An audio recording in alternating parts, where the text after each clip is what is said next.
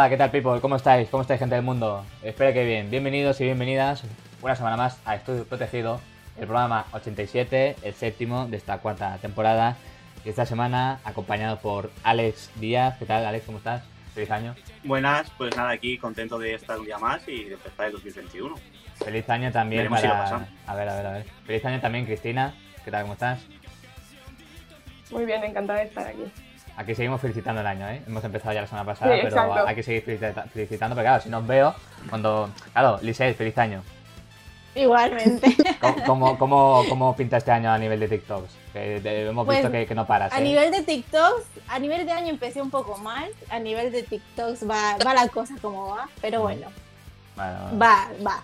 va. Ya, si, si escuchaste el programa anterior, tenías ahí una, una, una rivalidad, no sé cómo decirlo. Tenemos a Adrián con Twitch, a Lisette con TikTok, ¿eh? nuestros expertos ahí en las, las plataformas. ¿eh? Os vamos siguiendo ahí para que nos para que nos orientéis y nos vayáis diciendo cualquier cosa.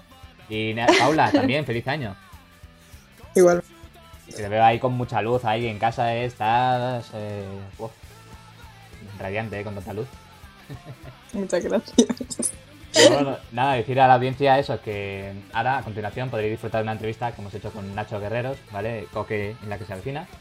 Y también otros muchos papeles que ha hecho tanto en cine como en teatro. La verdad que ha sido un- una charla muy, muy gustosa y muy, muy interesante. Hemos podido conocer sus proyectos, cómo, cómo lo ve él, hemos podido hablar un poquito de, la actualidad. Y nada, os invito a que veáis la entrevista y el resto de programas, porque aquí estos caballeros, estas damas, eh, pues nos han traído, van a traer cositas y vamos a, darle ahí, vamos a daros mucho, mucho contenido. Así que no esperáis el programa.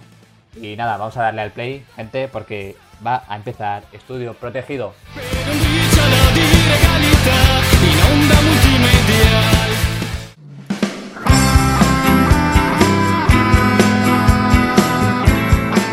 Bueno, pues vamos allá con la entrevista, vamos con lo prometido que, que es deuda. Y hoy está con nosotros eh, Nacho Guerreros. ¿Qué tal, Nacho? Bienvenido. Hola chicos, pues yo estoy muy bien, encantado de, de estar con vosotros. Muy bien, gracias. ¿Qué tal? ¿Cómo, cómo te va? Bueno, hemos visto que has pillado, has pillado nieve ¿no? ahí por Madrid. ¿Qué tal, ¿Qué tal la nieve? ¿La has sufrido o la has padecido? Bueno, solo queda, queda mucho hielo todavía en Mm. montañas, porque afortunadamente todos los dueños de comercios del- de- y vecinos han quitado de las aceras todo el hielo que lo cubría, porque claro, no para de helar, está todo el día, ahora habrá do- cero grados, pero en la madrugada hay 7 siete bajo cero, 8 bajo cero, entonces es muy difícil que la nieve condensada se, se diluya.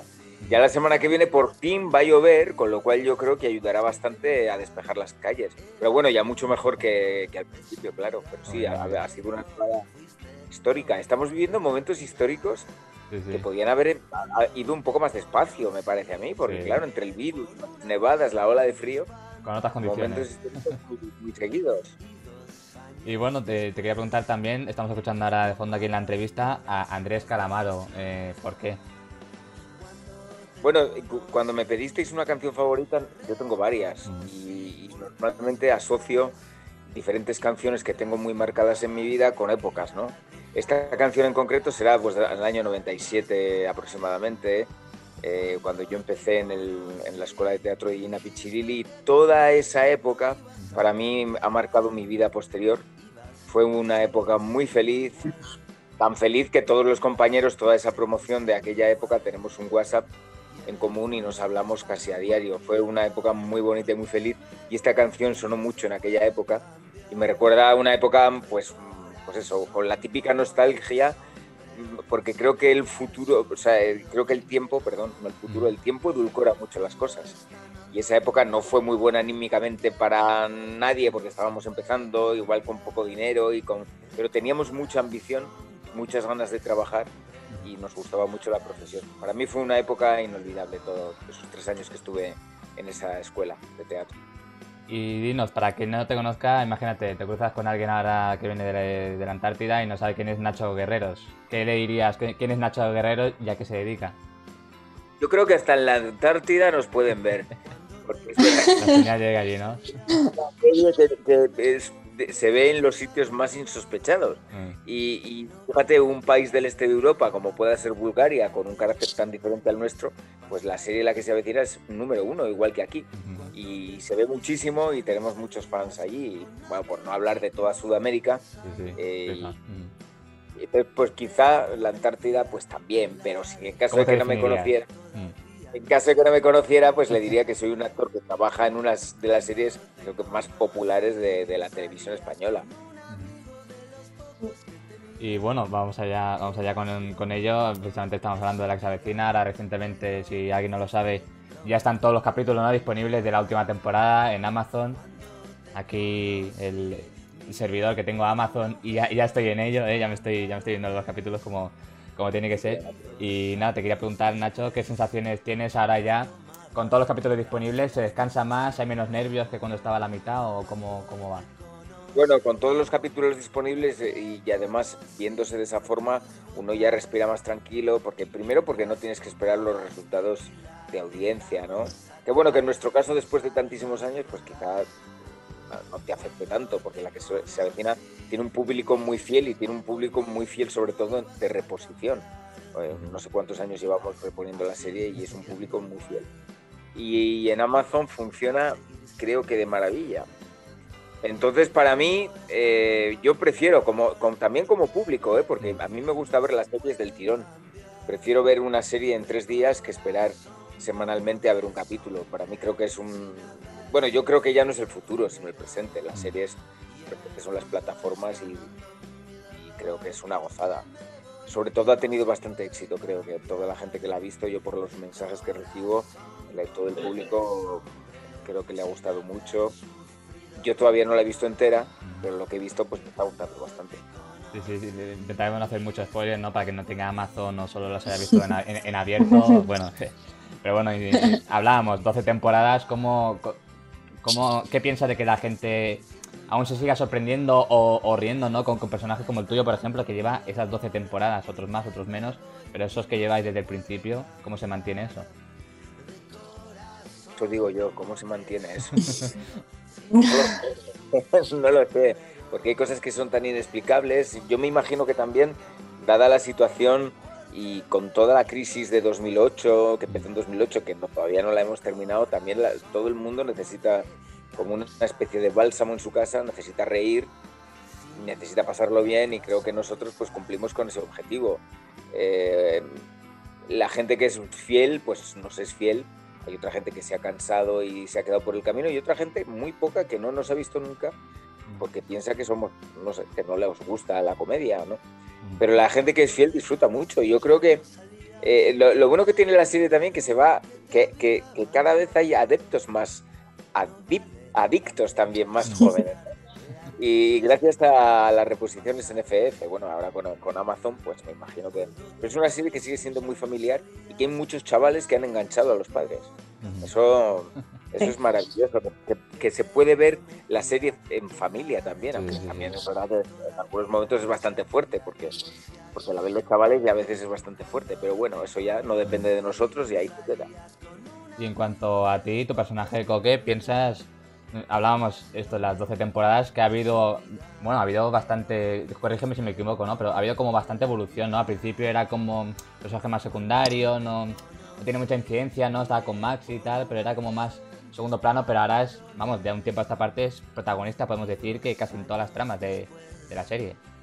Bueno, en las dos primeras temporadas es que era jardinero, no era el conserje de la comunidad. El protagonismo de Coque vino a partir de, de su, su nombramiento como conserje de la comunidad y su rollo con Doña Berta, mujer de Recio. Ahí es cuando empieza Coque a, a coger protagonismo en la serie. Bueno, a mí es que me encanta este personaje. Primero porque es muy diferente a mí y a mí me gusta interpretar personajes muy diferentes a lo que uno es. Creo que es la magia, la magia del actor, poder interpretar otra vida que, que normalmente no hubieras tenido, ¿no? Y fíjate qué curioso, eh, en muchos pintores, muchos artistas nos plasman en sus obras, como la que veis aquí detrás, que es de Eloy Morales, que me regaló eh, estas caricaturas y que me parecen espectaculares porque es un artista extraordinario. Tengo varios, ¿eh? Tengo varios artistas que, nos han, que me han regalado caricaturas de Coque y que las guardo. Esta por la que veis aquí, pero tengo por toda la casa. Y, y es, es, imagínate que un artista eh, se fija en ti, en un personaje que has hecho tú, en un trabajo tuyo para, para plasmarlo en una de sus obras. Pues eso es un, un premio, ¿no? Es, es maravilloso haber podido componer un personaje tan alejado a ti y que, y que bueno, y que, la, y que mucha gente piensa que es real, que existe. Bueno, alguien- Hablando alguien- del pers- Alguien aproximado, sí, sí. A ver, eh. Hablando del personaje, eh, ¿qué crees que te ha aportado Coque tanto profesional como, pro- como personalmente? A mí muchísimas cosas. Eh, profesionalmente, el reconocimiento del público, eh, dentro de la profesión también, eh, tienes un dinero, eh, quiero decir, se convierte en un trabajo fijo cuando vas cumpliendo Claro. temporadas y la televisión afortunadamente eh, se paga bien, tienes un dinero y tienes poder para, para en mi caso, pues comprarme, eh, dar una entrada para una casa y comprártela y, y- y montar mi propia productora de teatro y audiovisual, Rocambolescas, junto con mi socio. Me ha dado muchas cosas y, y eso te da la felicidad. Cuando eres estudiante de arte dramático, eh, tienes los objetivos y las miras puestas en que el público te reconozca, ¿no? en tener un trabajo y que ese trabajo traspase. Y yo creo que de momento he cumplido este objetivo, aunque me faltan muchos más, porque mi intención es hacer carrera internacional y poder trabajar fuera de España también. Decías que, na- eh, que, que Coque es muy diferente a ti, pero ¿hay algo de, de Nacho en Coque o algo de, no- de Coque que se haya quedado De en Nacho? Me imagino que cuando tú pones el físico y pones la voz, pues siempre hay algo de ti. Es- Es así. Cuando vemos a Robert De Niro en un personaje, o a Meryl Streep, o a Glenn Close, o a cualquier actor, o español, o yo qué sé, o Javier Gutiérrez, Mm. pues hombre, siempre pones algo de ti. Pero, pero curioso, porque yo no, no, no me imaginaba nunca en mis épocas de arte dramático, cuando, estabas en- cuando estaba estudiando arte dramático, que yo pudiera interpretar comedia. Yo siempre había idealizado la profesión y siempre me había visto como un actor de, de carácter, que se llama, ¿no? Un actor dramático, que hiciera Mm. siempre obras de Shakespeare o de Molière, obras clásicas. Curiosamente, la profesión me ha derivado casi por otro lugar, pero ha sido magnífico este descubrimiento porque yo no sabía que estaba capacitado para hacer comedia.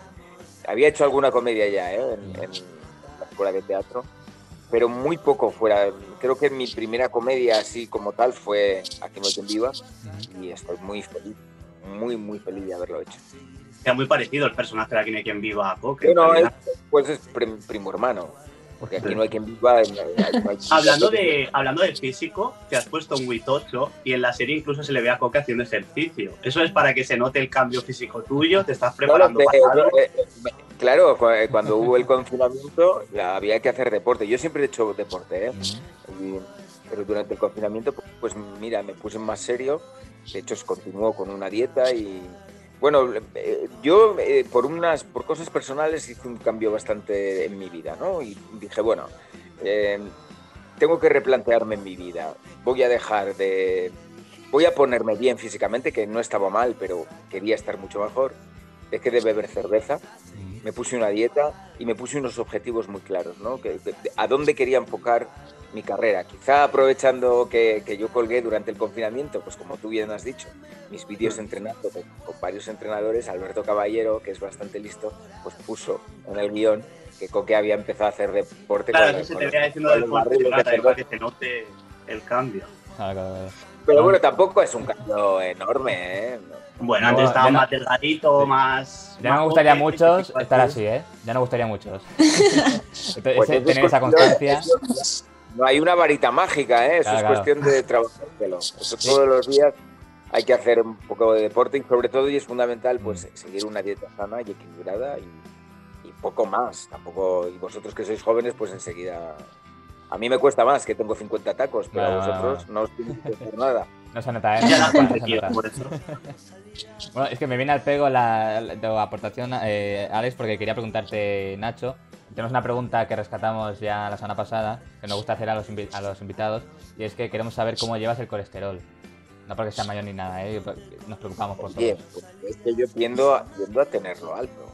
Mm. tiendo a tenerlo alto y, y tomaba semillas de chía y, toma, y tomaba levadura de arroz rojo y con eso se te baja Mm. El colesterol.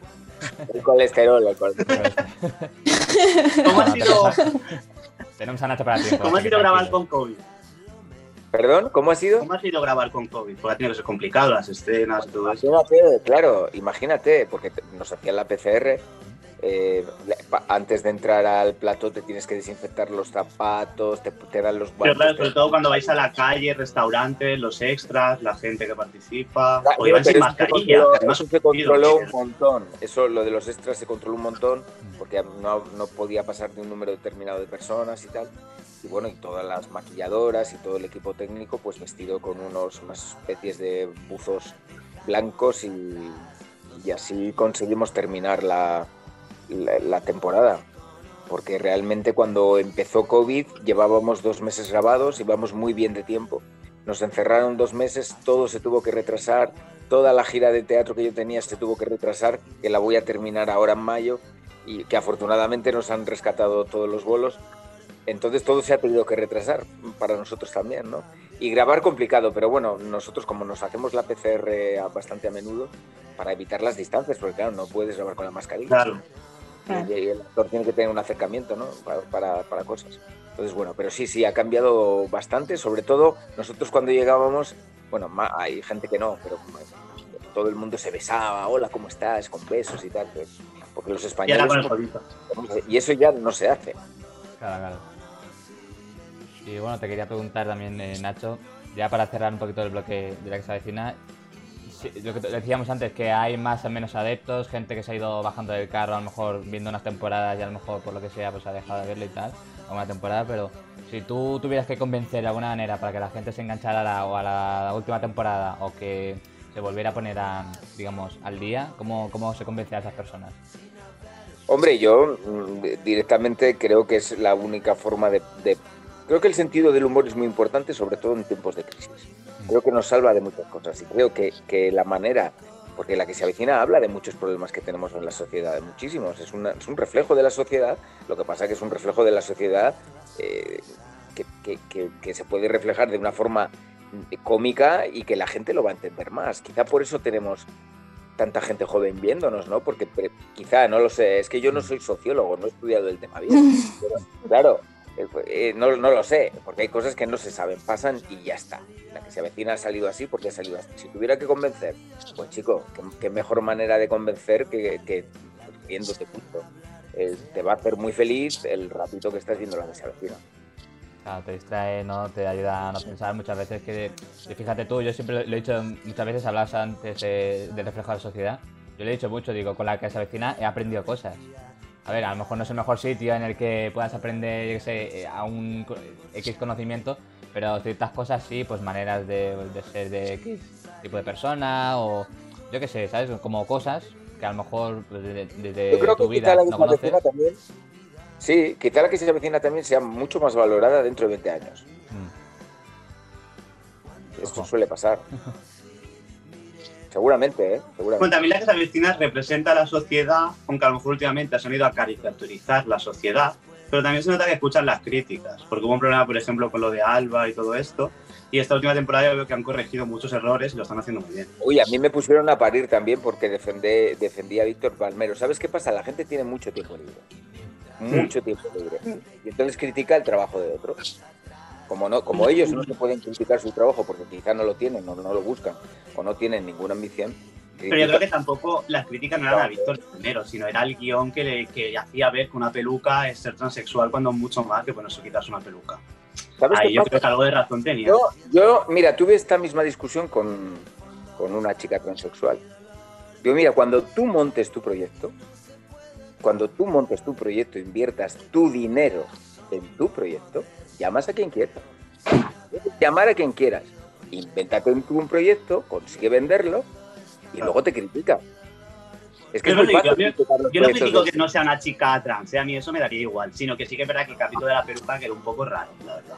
Yo para mí sí que siempre me ha gustado mucho, pero eso de la Bueno, peluca... pero es que hay tantas críticas y tantas opiniones como personas. Pero bueno, que se nota que las escuchan, porque yo es lo que te digo, se ha mejorado. Esta última temporada se ha mejorado mucho. No lo sé, no lo sé si las escuchan o no, pues me imagino que también. ¿no? Parece que sí. Pero Twitter es muy, sen- muy sentencionador y dicta sentencias.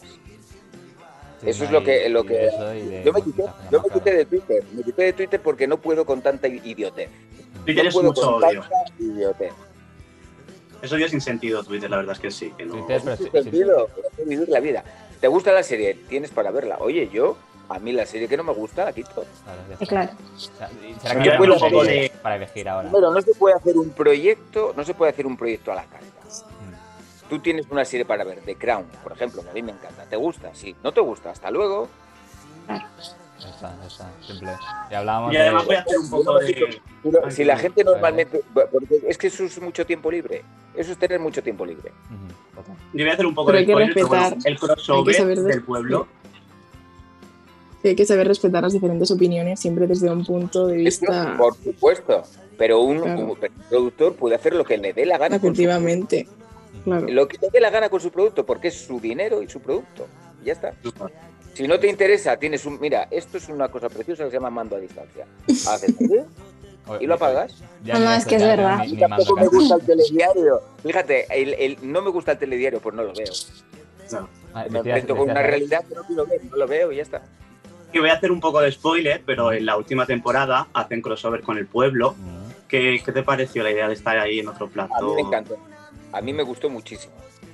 Primero coincidir con los actores del pueblo, no estaban todos, había varios. Ya, yo me imaginaba que estarían todos. Qué putada.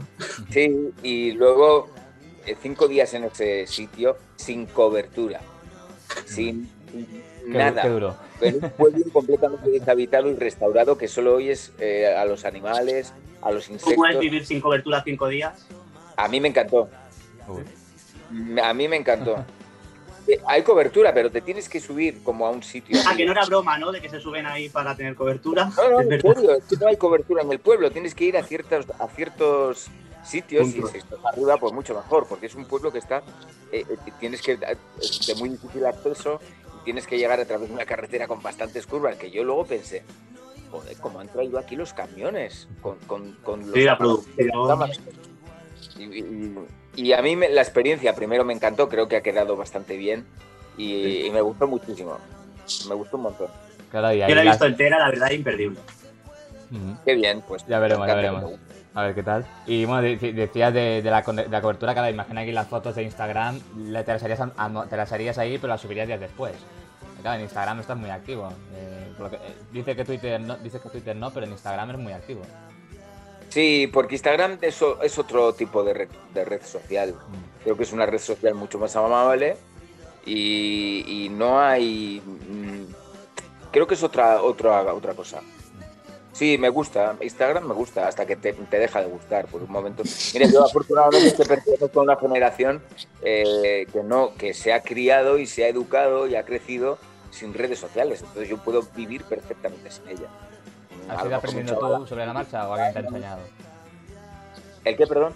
Si alguien te ha enseñado un poquito esto de la de Instagram o tal, o, cómo, o qué tipo de fotos subir, No, o yo eh, alguna cosa, poco o a poco tú... pues vas aprendiendo. Eh, con la práctica error, error práctica y así vas aprendiendo. Y No una, más. una curiosidad que, te- que, que tengo, que nunca he querido preguntársela a nadie, pero por ejemplo, cuando subes una foto, yo que sé, de X capítulo de la Xavecina, ¿vale? Por ejemplo, que aún o no se ha visto, o no está publicado, o no tal, hay alguien que te dice, cuidado, no subas eh, esto, o Esto no más se tarde. puede- esto no se puede, no se puede subir hasta que, bueno, no. Eh, hay cosas que sí que se pueden subir, por ejemplo, lo del pueblo, lo del crossover del pueblo, eh, creo que, que se anunció. Claro. Se anunció y se, pu- y se pudo subir imágenes, fotos nuestras, no Claro. imágenes de lo que iba a pasar. Entonces, en eso no hay ningún problema. Pero claro, desvelar la historia, pues. como- Claro. Que sea una cosa a lo mejor casi inofensiva, ¿no? Que no, bueno, pues estamos aquí, José Luis, Claro, Gil, nosotros- tal, nosotros, ya está. Fotos de José Luis o fotos. Yo tengo una foto muy bonita que me gusta con, con Jordi y con Fernando en una de las calles del pueblo. Es que es un pueblo tan bonito que cualquier rincón es un fondo súper bonito. Y, y esas fotos, pues sí, ¿no? Ahí Pero bueno, falta- destripar la trama. Eso es como hacer una película de terror y ves un destripado por ahí en medio. Gracias por elegir. Esta reunión ya no tiene un límite de tiempo. Vale, perfecto. Pues le doy a lo que. Vale. Ahora lo cortas todo, perdón. Eh, No hace falta que lo cortes, es la, la vida misma. Sí, sí, sí. Costumbrismo, el costumbrismo. Y bueno, ahora cambiando un poquito de, de tema, te quería preguntar, Nacho, ya para ir acabando la, la entrevista sobre el teatro, porque no solo vivir de la Xavecina, imagino, también tienes otros proyectos, tienes tu propia productora. Eh, cuéntame un poquito cómo está tu situación a nivel de teatro. si Eh, bueno, la situación pensados. con el teatro ya está. Ay, perdón, que no te dejo. No, pero, no, tranquilo, que digo que si tienes algún proyecto ahí en la cabeza o cómo está tu situación con el teatro. Yo tengo varios proyectos siempre porque me gusta trabajar todo el rato. Ahora tenemos, justamente, teníamos preparado una reunión esta semana para, para otro proyecto nuevo con Ignacio Vidal, eh, eh, un- una obra de teatro preciosa porque con Juguetes Rotos vamos, hemos cumplido tres años ahora del estreno y este año finalizaremos, si todo va bien, finalizaremos en octubre en México, pero a la vez hay que hacer otros proyectos. Y me, me vino un texto de Ignacio Vidal, de manos de Raquel Pérez, que, seré- que será ella la coprotagonista también, que me impactó. Me impactó por lo que cuenta con una hija, eh, una hija adoptada de origen chino, y me impactó mucho lo que cuenta esa historia y, y precisamente ese sería mi proyecto para, para este otoño en, en teatro. Eh, espérate que os voy a decir el título, sobre el caparazón de la tortuga. Vale, ahí apuntado queda, ¿eh? La Muy buena. Sí, sí, y, y esperamos, bueno, si todo va bien con el COVID, porque esto yo que sé, un día es una cosa, otro es otra. Pero bueno, ese sería mi proyecto teatral y con, y- y con mi productora Rocambolescas tenemos varios proyectos en, en coproducción eh, y uno de ellos es un monólogo de, de- de una chica basado en una historia real de una chica que se intentó suicidar, suicidar, perdón, y, con- y lo contó, ¿no? Contó todo ese, todo ese, ese, ese proceso y el proceso de después de la recuperación. Vaya. Ahora en tiempos de pandemia la cultura es segura porque mira luego el metro, los aviones y todo eso. ¿Tú qué opinas de todo lo que han hecho con los teatros? Bueno, en los, en los aviones creo que hay una algo que es científico o que es eh, habitual en, en los aviones, que es que tú se va regenerando el aire. Bueno, sí, pero en los metros no hay excusa, iban a empezar. En el metro no hay excusa. Y yo afortunadamente pues no cojo el metro porque como vivo en el centro de Madrid voy a todo caminando. Lo de los teatros al 50%, los gimnasios al 50%. Yo los datos que tengo es que no ha habido ningún contagio en, en los teatros. Entonces, Pues la claro, cultura es segura, vaya. la cultura es segura eh, y yo, yo vamos, abogo porque la, la gente asista al teatro. Nosotros hemos tenido la suerte que cuando recuperamos la gira que se había cancelado en primavera, que la recuperamos este otoño, oye, en todos los teatros hemos llenado. Y eso le ha pasado a muchos compañeros también. Joder, qué bien, que, que la gente vuelva, ¿no? Que no tenga miedo. Y, y si, hay un, si hay unas reglas de seguridad, tú entras al teatro, lo primero que haces es lavarte las manos con el gel. Eh, tienes la mascarilla, no te la puedes quitar, tienes una separación de una butaca a otra. En los teatros no se habla, no tienes interacción con, con el público, con, con la gente. Entonces creo que es una... Creo que más seguro que eso, pues pocas cosas. Exacto. Y ya para ir acabando, para ir acabando Nacho, te quería hacer una última pregunta. Eh, has hecho, te- eh, hemos hablado teatro, tele, incluso cine, ¿no? ¿Tienes ahí algún largo, algún corto? Eh, ¿Qué te falta por hacer eh, ya? Porque has que Bueno, tocado pues todos los palos. ¿Qué te falta? Sí, pero yo quiero más. Mm, Yo quiero más. Yo no, yo no quiero quedarme aquí. Yo quiero trabajar fuera de España. mm, Quiero hacer cine y quiero hacer teatro en todos los sitios del mundo. Sí, mm, estuve este verano en París, hice unos cursos allí de, de cine y me fue bastante bien. Y quer- quería volver este año en febrero, pero no va a poder ser. Así que tendré que esperar a verano porque yo quiero trabajar allí. Y también quiero trabajar fuera de, de- en Sudamérica. Y también quiero trabajar en España. Entonces, pues yo qué sé, pues me dividiré y, y- y hay que hacerlo. siempre hay que perseguir objetivos. Y, y bueno, una vez llegado hasta aquí, pues si no lo hago ahora con 50, no lo voy a hacer con 80, o por qué no, nunca se sabe, ¿no? Pero quiero hacerlo ahora, creo que es un buen momento para mí. Creo que la serie ya se conoce mucho a nivel mundial y creo que se, se pueden hacer muchas cosas fuera, fuera del ayuda, país también y dentro. ayuda, ¿no? A la hora de querer encarar otros proyectos o de ¿no? emprender pues eso, ot- eso, otras aventuras, pues tener ese reconocimiento pues también ayuda un poco, a lo mejor. No, claro, y otra cosa que se puedan hacer también esos proyectos, ¿no? Con la situación actual de crisis sanitaria se puedan hacer y, y- y también eh, que, que podamos acceder, eh, actores que hacemos televisión y hacemos teatro, podamos acceder a personajes de cine eh, eh, que, que siempre se los dan a los mismos, ¿no? Entonces, bueno, eh, en España pues hay unos actores que qué suerte tienen, que ese, ese 3% de actores que trabajan en el cine trabajan todos ellos, pero yo creo que, que el resto del porcentaje, que somos muchísimos, muchísimos actores, podemos hacerlo también. Decías, eh, Paula, y terminamos con, con esto. va. Que sí, yo te quería preguntar que cómo llegaste tú a trabajar en la tele, que a raíz de teatro o de cómo. En Aquí no hay quien viva, por- porque yo antes había hecho Mm. pequeñas, participaciones en otras series de televisión. Curiosamente había coincidido con Paz Padilla en, en una serie, creo que es del año 99 o 2000, llamada Aladina, que ya era la protagonista. Y yo llegué por, porque estaba haciendo una función, aquí no hay quien viva, te hablo, ¿eh? porque estaba haciendo una función de teatro eh, titulada Vent de Gina Chilipi, que ahí compartía con Daniel Freire, con Luis Callejo, y fue un éxito de crítica y público y vino mucha gente de la profesión a verla.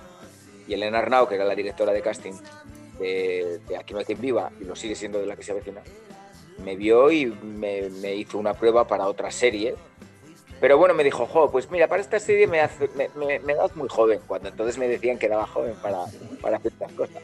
Mm. Y claro, es que han pasado 15 años o 16 de eso. Y, y bueno, pero como yo llevaba la cabeza rapada entonces, me dijo, oye, hay un, hay un personaje en Aquí no hay quien viva, pues es un yonki de la calle y tal, que, que te vendría muy bien, ¿lo quieres hacer? Dice, me dijo eso solo para un día o dos de rodaje. Y le dije, vale, pues ¿cómo no lo voy a hacer si yo era fan de Aquí no hay quien viva y de todos los actores que había allí? Y lo hice y fui para un capítulo y me quedé pues toda la temporada, que creo que fueron 13 o 14. O sea que ese fue mi... A mí gracias al teatro me han, me han pasado muchas cosas en, en la profesión, muchas cosas más. Origen para muchos actores que empiezan ahí y bueno, luego se irán salto a la tele o están más en el teatro, pero bueno, al final, sea- seas más de una cosa o de otra, al final acabas haciendo casi, casi de todo, ¿no? Y ya para acabar, Nacho, me gustaría que enviaras un mensaje a la audiencia, ¿vale? Que lo que quieras decir, si nos hemos dejado algo o lo que tú quieras, y un poquito las redes donde te puedan seguir para estar eso atento de tus próximos proyectos que, hagas. Bien. Eh, nada, eh, pues eh, os mando muchos abrazos, muchos, que, que todo el 2021 eh, sea próspero, que nos quitemos del COVID. Y nada, me podéis seguir en arroba Nacho en Instagram y allí me tenéis haciendo deporte y con todas las novedades de- del trabajo. Gracias, de corazón. Muy bien, pues muchas gracias a ti, Nacho, de parte de todos, de parte del equipo de Estudio Protegido. A y nada, mandarte un saludo y estás tu casa cuando quieras. Gracias, eh, un abrazo muy, muy grande y gracias por todo, por vuestra atención y, Igualmente. y por todo. Gracias. Bien. Adiós. Hasta luego. Y en el fondo está.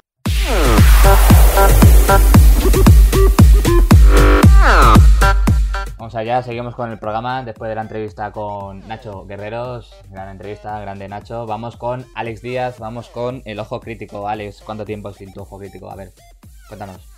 Pues sí, ya estamos aquí. Eh, como ya sabéis, en mi ojo crítico pongo a personas o cosas que me parecen mal. Y en este caso voy un poco a lo grande porque voy a la sociedad, aunque bueno, no a toda la sociedad, sino a los negacionistas. Sobre todo a los negacionistas que son irresponsables. Porque a mí me da igual si creéis o no creéis en el virus, siempre y cuando respetéis las reglas de seguridad. Por-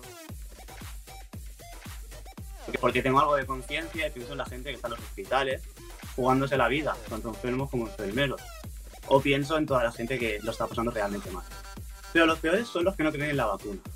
Que encima lo más gracioso es esta gente que no cree en la vacuna, si cree en el bote de Herbalife que lo recomienda a alguien que no tiene ninguna ciencia, o si cuando tienen un problema quieren ver el horóscopo o que le vayan a echar las cartas antes que ir al médico. Entonces, claro, no hay que hacer caso a esta gente o hacer caso a los científicos. Porque mientras hay personas que están ahí haciendo batalla campal, aprovechando la nieve, otros lo estamos pasando mal. Entonces, gracias a que es un problema, bueno, gracias, por desgracia, es un problema mundial, pero se han invertido esfuerzos económicos mm, eh, muchos, es que no sé ni cuánto dinero se ha podido invertir. Eh, los científicos, los mejores de todo el mundo, han estado trabajando 24 horas a 24 horas, compartiendo los datos al minuto, cosa que antes esto no se hacía. Creo que Rusia es el único país que no ha compartido datos, pero vaya, todos han estado compartiendo los datos, todos los científicos han estado invirtiendo su tiempo. No es lo mismo una obra que hacen 8 obreros 8 horas al día que poner a 500 personas a trabajar 24 horas a 24 horas. El hospital de China, que se hizo en dos días, es ejemplo de ello. Aquí lo que ha habido es mucha inversión, humanitaria y económica. Entonces, los científicos dicen que todas las fases se han respetado, que simplemente se han hecho más rápido porque como había tiempo, había dinero, podían ir un poco más rápido, pero las fases se han respetado todas. Mm. Se ha probado en más de 40.000 personas, que es mucho más que cualquier otro fármaco. Mm. Porque, por ejemplo, el ibuprofeno está prohibido en muchos países. Y aquí lo tomamos como si fueran caramelos. Sí. Entonces, yo le diría a toda esa gente que, por favor, haga más caso a los científicos, menos caso a la bruja y al Balay, y que la gente se vacune y que haga caso, porque es, un es una cosa que es un acto individual que tiene un impacto global. Porque te vacunas tú, te proteges a ti y proteges a todos. O sea que si te quieres y quieres a tu familia, vacúnate. Es, no, Y ahora pues que me digáis qué opináis sobre la vacuna y si estáis a favor o en contra o si creéis más a Herbalife o a los científicos. No, yo totalmente a favor, ya te digo, o sea, el tema de la vacuna, a ver, claro, también eh, mucha gente dice, no, es que yo no sé si va a pasar el coronavirus o no, entonces, claro, si lo he pasado, en teoría tengo anticuerpos, no me hace falta vacunarme, bueno, yo qué sé, ahí ya eso se me Porque la escapa, si a mí me llaman, si a mí me llaman para vacunarme, me vacuno y ya está, yo sé, ahí ya toma por saco todo y nos vacunamos todos y ya está, ¿no? Tampoco le veo tanta complicación, pero no sé. Dicen, no, me van, a, me van a poner un chip. El chip lo llevas en el bolsillo 24-7, Eso. se llama móvil. Que nos espían por todo, hipervigilado exacto. ya. Oye, no, es que me da miedo morirme con la vacuna. Nene, que la vacuna es para no morirte. No, no, No para morirte. Que me voy a poner malo, pues te pasa con el- otras vacunas, con la gripe o tal, si estás un par de días malo, ¿qué es peor? ¿Estar dos días malo o eso, no? Igual que dicen, no, es que la han sacado muy rápido, quieren probar con nosotros. Mira, estoy totalmente seguro que si se la pincharan a los ricos, diríamos, ah, claro, a los pobres que nos dejen morir y se la Claro, pinchan a ellos. Pero Al como es al revés, que nos la están pinchando a nosotros, ah, no, no, es que yo no era el conejito de indias. Claro, claro. Y, y hablando de, de los negacionistas, no sé si ya lo que hay, eh, mo- más, punto más surrealista, a lo mejor que hemos llegado con el negacionismo, lo de la nieve. Quemando nieve que Por era plástico. ¿no?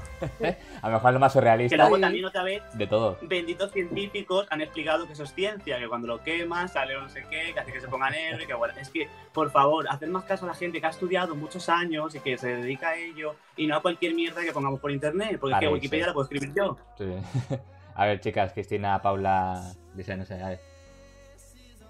Mojarse, Bueno, mojarse. a ver, no sé, a ver, yo sí que pensaba que en plan la vacuna era algo así como que mm, muy dudosa, Mm. pero sí que es verdad que, a- o sea, a vacunarte, no vacunarte, pues preferiría vacunarse, porque total, ¿qué vas a dudosa- perder, sabes? Perdona, ¿eh? Dudosa, ¿por qué? Porque ha, sacado- ha salido muy rápido, ¿no?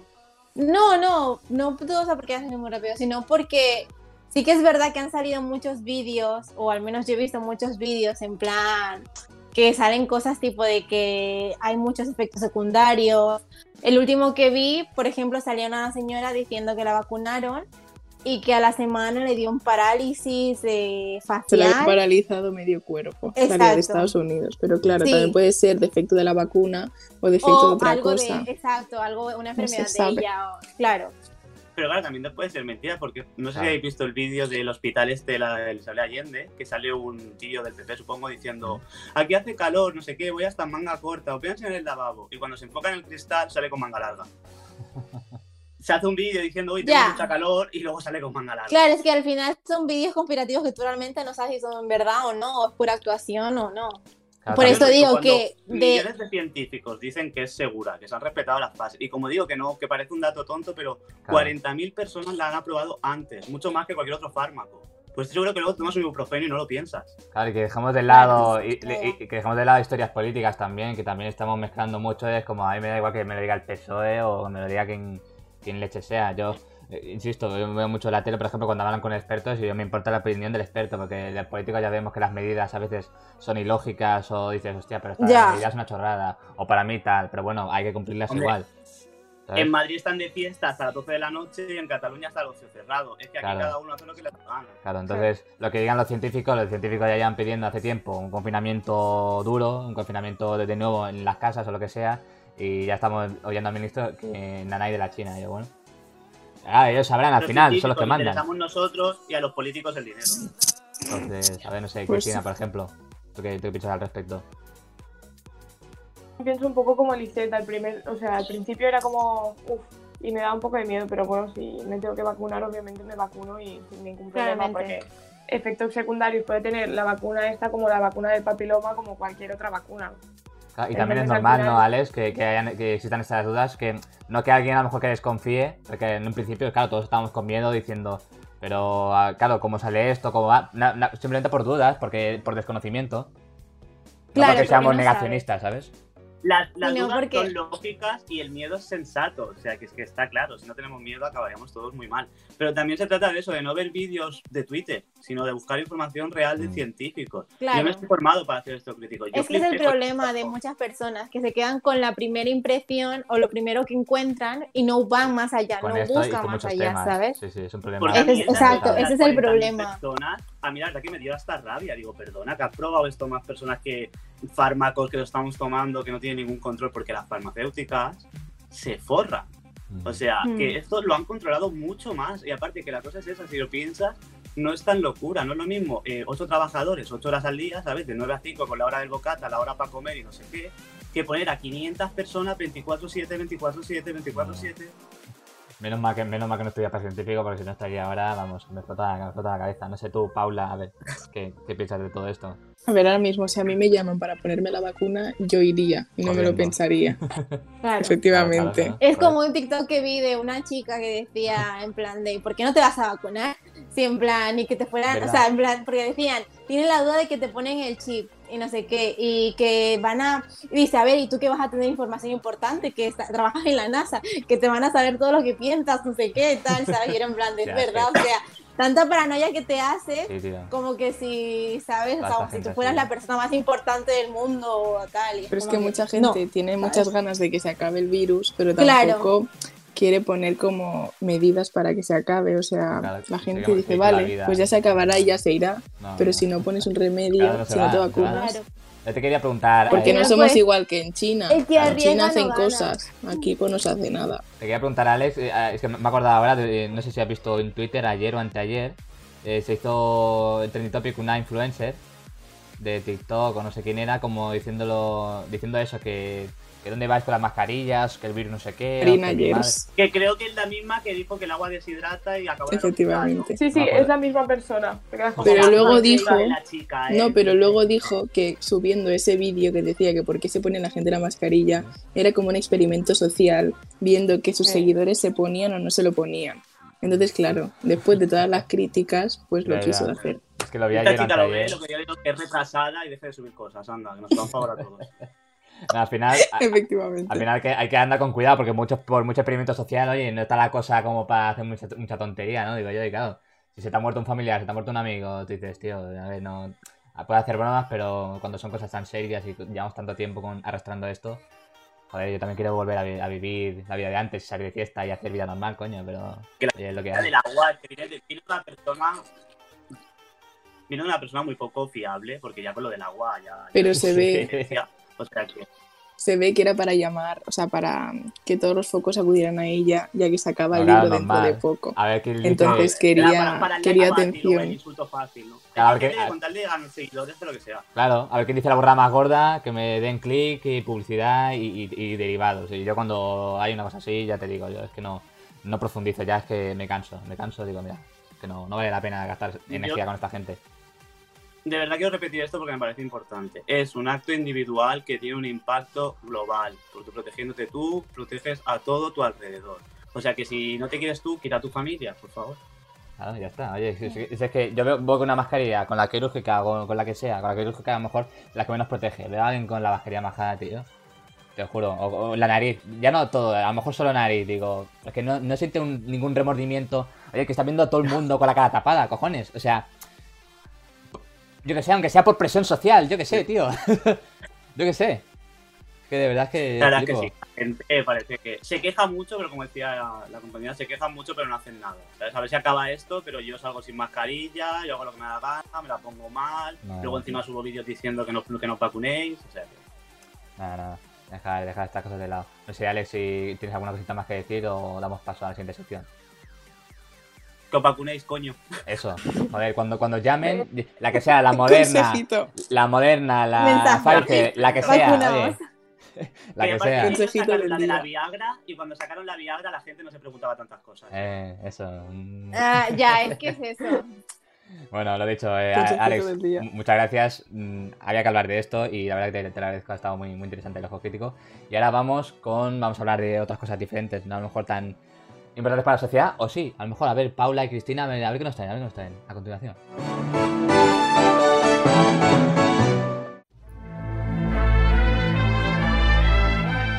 Vamos allá, seguimos en Estoy Protegido. Vamos con lo, lo prohibido, lo diré, lo prohibido. ¿Qué ganas tenía? Vamos a ver, Paula, Cristina, ¿con qué nos vais a eliminar esta semana?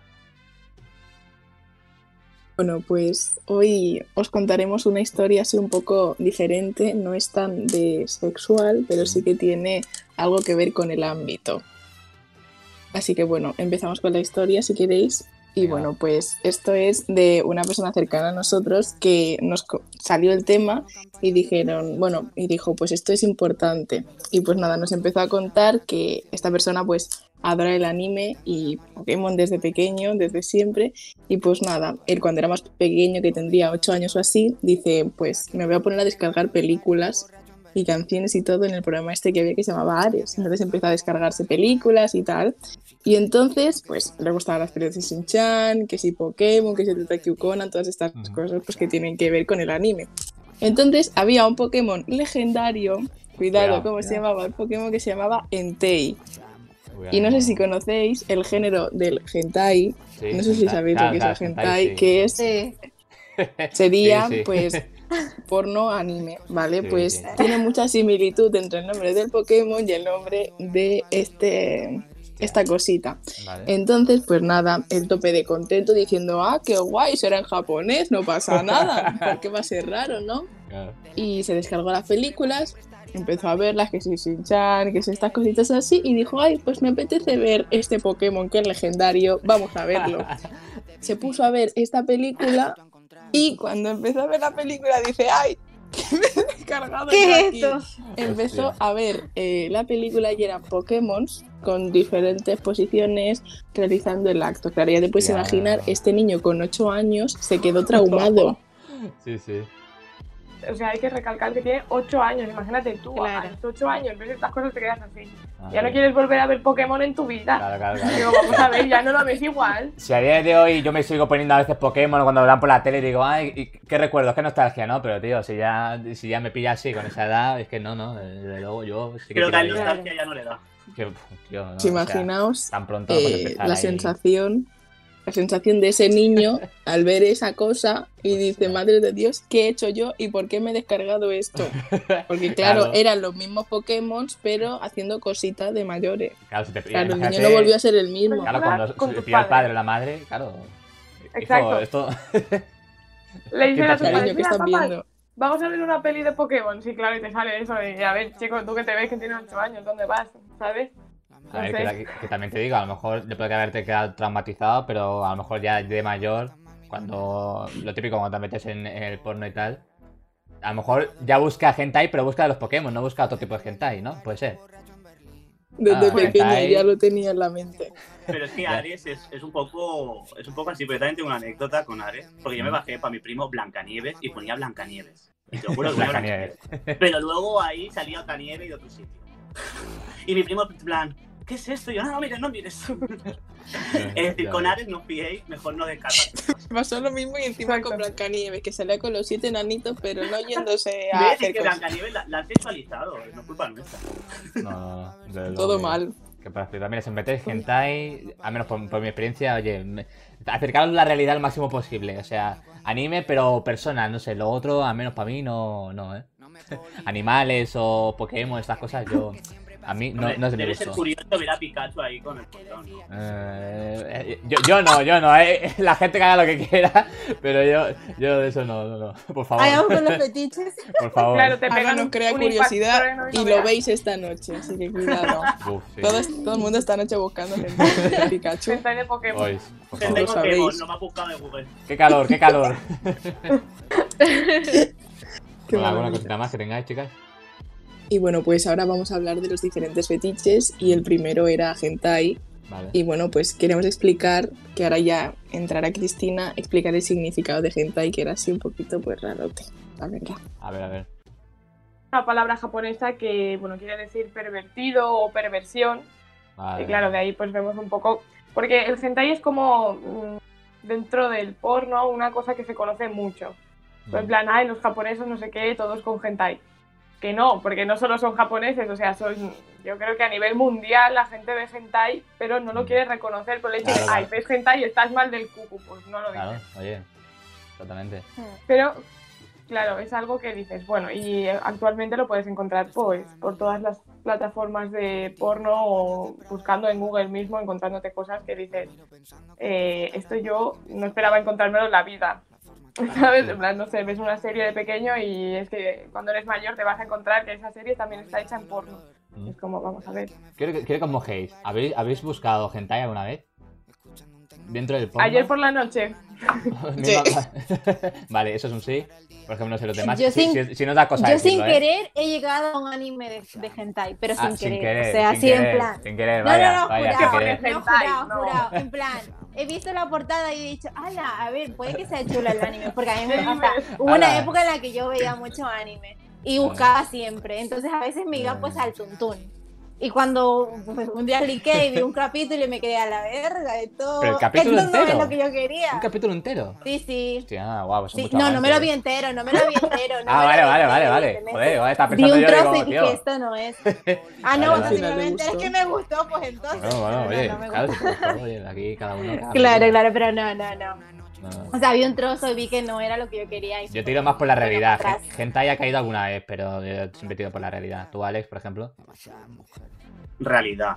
Sí que es verdad que alguna vez viendo porno ves ahí que sale, pero a mí nunca me ha llamado la atención ver dibujos. No Ya, sé. ya. Pero bueno, oye, que ya te digo, hay- como hay gustos para todo, pero sí, sí, más que nada era curiosidad, ¿eh? Curiosidad. Nosotras ayer la primera vez y creo que va a ser la última, porque Anda. no nos transmitió. Y aparte, Pero- Bueno, bueno. No, tampoco quiero que me traume en mi infancia, o sea, yo dejar mis dibujos. Ya, ya, ya. ¿sabes? No. Exacto, ya, ya. Sí, sí. A ver, ¿qué, más, ¿qué más tenéis? Eh, bueno, después encontraría más la tonofilia, que a ver si adivináis lo que es. ¿Cómo? Tono. Os Tonofilia. que os hace una idea. Tono. Tonofilia. Con dos os, tono. Sí. Hostia. Pues ni idea. Es como la droga japonesa esa sonora o algo. Música que te hace correrte. Hostia, una droga sonora. ¿Qué dices? Hostia. Podría ser. A ver, tiene algo que ver. O sea, a ver, sí, pero no con el hentai. Vale. Entonces va tirando por ahí. Os voy dando pistas a ver si, Uf.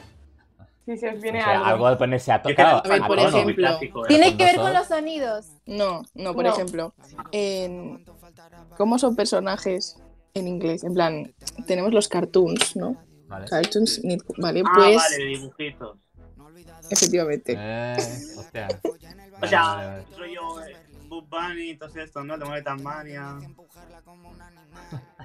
Madre. así. O sea, es Bueno, sí.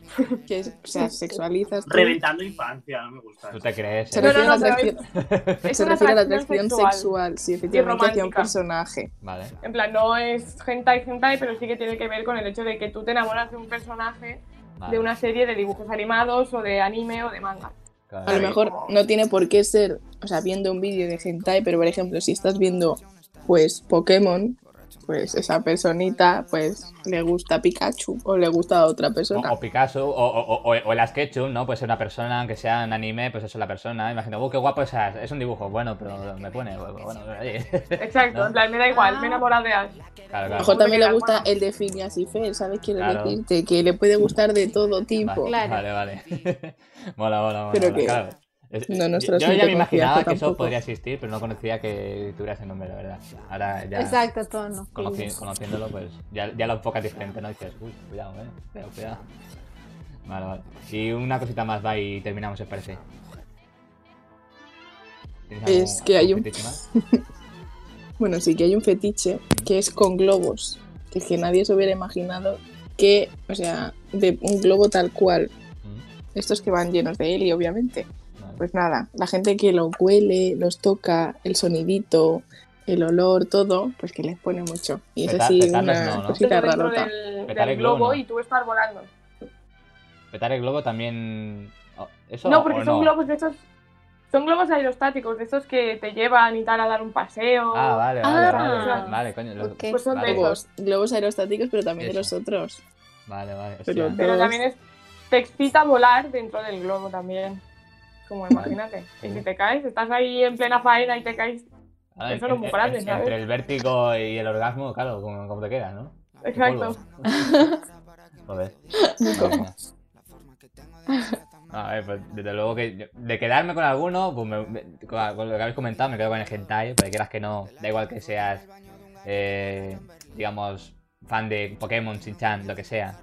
Al final todos acabamos, acabamos cayendo, que más que menos, ¿eh? Y, y, oye, eso está ahí y que cada uno haga, haga lo que le dé la gana, la verdad. Pero bueno, Pues Sí. sí. Para gustos colores. eso. Y eso, muchas gracias chicas. Lisette. Lisette esta noche está ahí, vamos, vamos, el segundo capítulo. Cuando acabe la temporada nos avisas. Ya os diré qué tal. Bueno, una crítica, ¿eh? Hay un, eh, una reseña, una reseña. Pues nada, chicas, te- muchas gracias. Y ahora vamos a acabar el programa. Lisette, no te escapes porque vamos a acabar contigo. Hoy vamos a acabar con, con Lizzie a continuación. No me puedo olvidar de la que me dijo.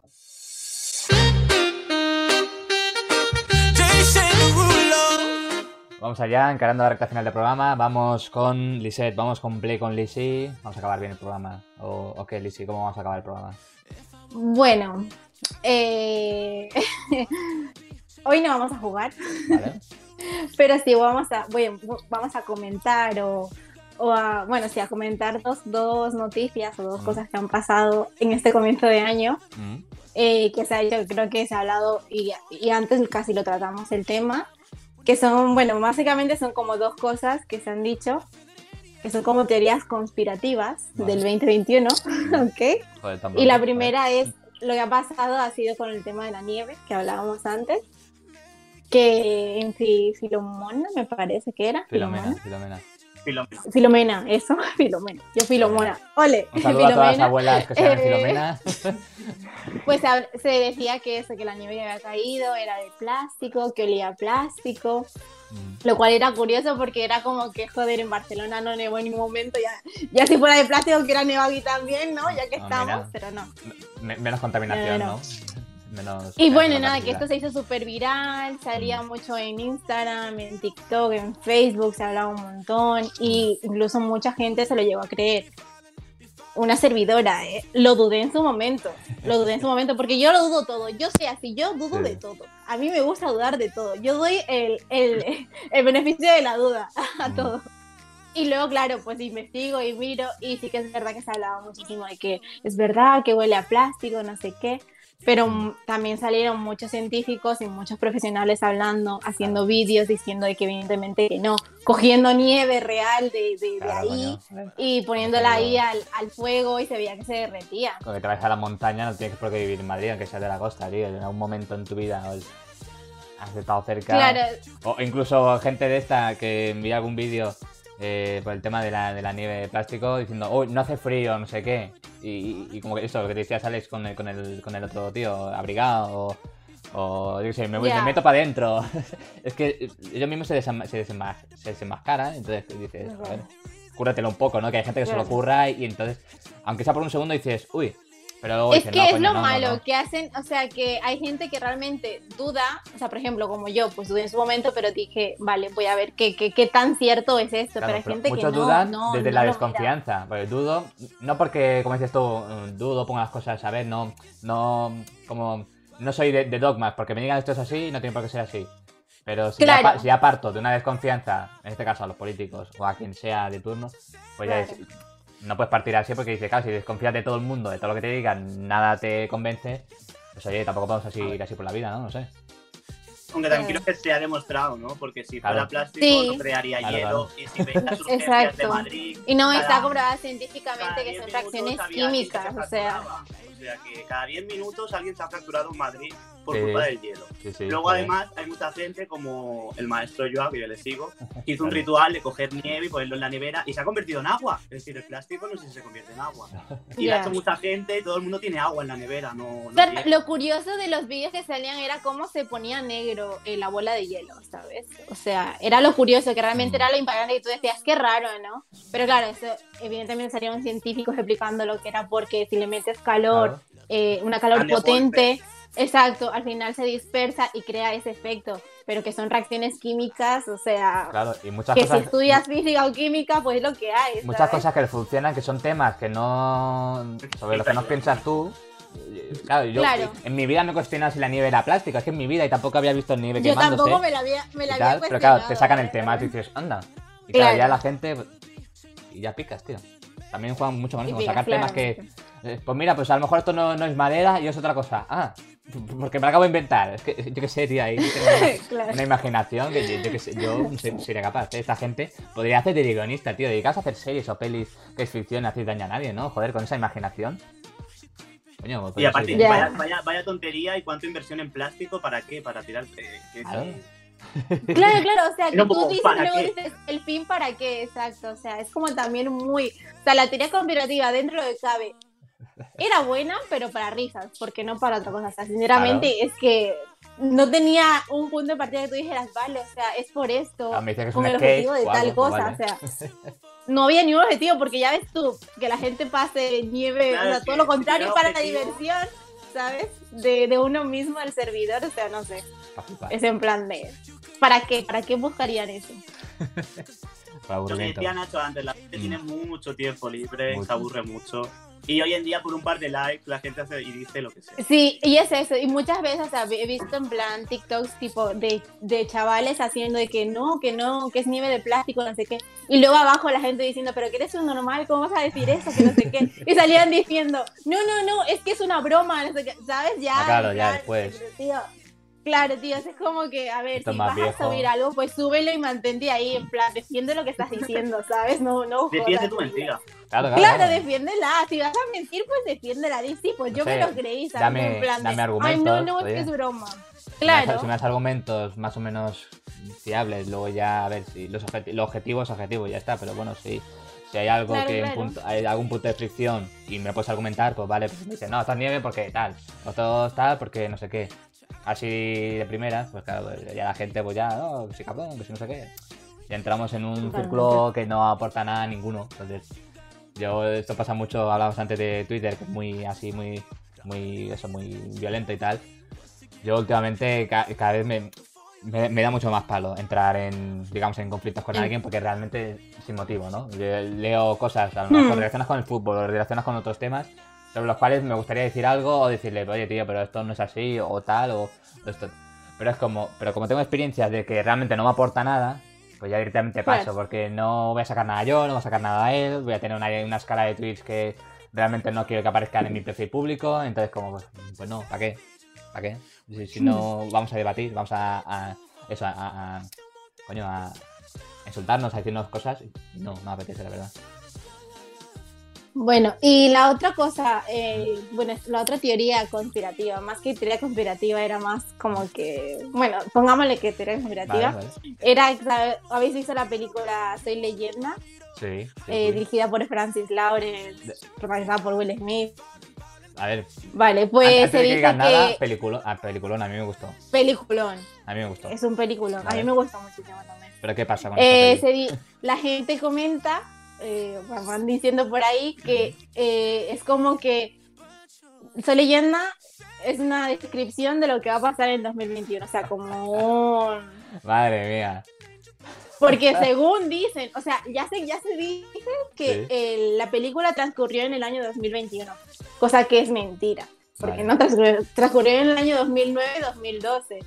O sea, si tenía que haber pasado lo parecido ahí, sería en el 2012, ya estamos en 2021. Claro, o sea, no el rodaje, no el rodaje, sino que, sino que la peli se sitúa en el La pe- 2012, o sea, ¿no? sí, se sitúa en ese año, sí. Vale, la, vale, la- vale. la Claro, historia. igual que se hizo la peli del 2012 de Fin del Mundo, de Apocalipsis también. Claro. Se hizo una peli de... Y bueno, y que ahora pues eh, todo el mundo va diciendo que, Buah, que soy leyenda. Eh, porque, claro, o sea, da la casualidad de que justo eh, también ocurre en la película, o sea, se convierten en zombies, bueno, en zombies, en esa especie rara, eh, por el tema de una vacuna fallida. Y claro, como este año nos vamos a vacunar todo el mundo, pues que va a fallar zombies, la vacuna y de que como, nos dijo, vamos a... como, como dijo Bolsonaro, cocodrilos, ¿no? Algo así dijo. Nos convertimos en osos o en cocodrilos, no sé qué, qué- qué- qué dijo. Pero el tío serio, ¿eh? Como, no, cuidado, no sé qué. Y claro, con toda la gente que te ha votado, esa gente presu- pues, eh, presuntamente pues se lo va a creer. Pues es el presidente, Ya. o sea, que no han votado, pues se lo van a creer y ya tenemos liada, ¿sabes? Que en Brasil tampoco está la cosa para tirar cohetes y encima el presidente te dice esto. En coña, en serio, pero Se lo. Joder. Ya. no, y hablando de tema, hablabas ahora de la ficción, por ejemplo, con esta situación que vivimos ahora. Hace un tiempo entrevistamos a un actor, ¿vale? Que se llama Juan Gea, de la serie Ministerio del Tiempo, y comentábamos eso, que en un capítulo, pues el Ministerio del Tiempo trata la gripe española. Y esa eh, utilizan una puerta que tenía el número 2020. Ca- Casualidad, ¿eh? Porque esto se grabó en el año 2015-2016. Y Mm. tú dices, ¿cómo re- relacionado ahora? Qué casualidad que también nos cae, no una gripe, pero una de estas características, una Oh, pandemia ya. así, O series tipo Que La- sí hay cosas que coinciden y tal, ¿Series? pero esto yo creo que se han palanqueado. Una serie reciente, La Valla, por ejemplo, que la he visto hace poco de, de Antena 3, La Valla, pues también trata el tema, de un tema de un virus, de cómo España, en, ya no, no ya en democracia, sino en un estado di- di- dictatorial, cómo, cómo eso, cómo aíslan, a- cómo aíslan a la gente, la diferencia de clases, cómo tratan, pues eso, cómo están en la búsqueda de esa vacuna, qué métodos utilizan, de, pues eso, llevado a este punto, ¿no? Está todo como muy... Como dices, joder, ¿qué no, noravirus, le llaman el virus ahí, noravirus, se dice, noravirus, coronavirus. y ya estás ahí con las mascarillas, con no sé qué. Es curioso, ¿no? En el mundo de la ficción, como en algunas de, Sí. de este tipo, coincidencias, dices, joder. Que el guionista pare de escribir porque a lo mejor adivina. Nostradamus no, a lo mejor adivina lo que pasa el año siguiente, ¿no?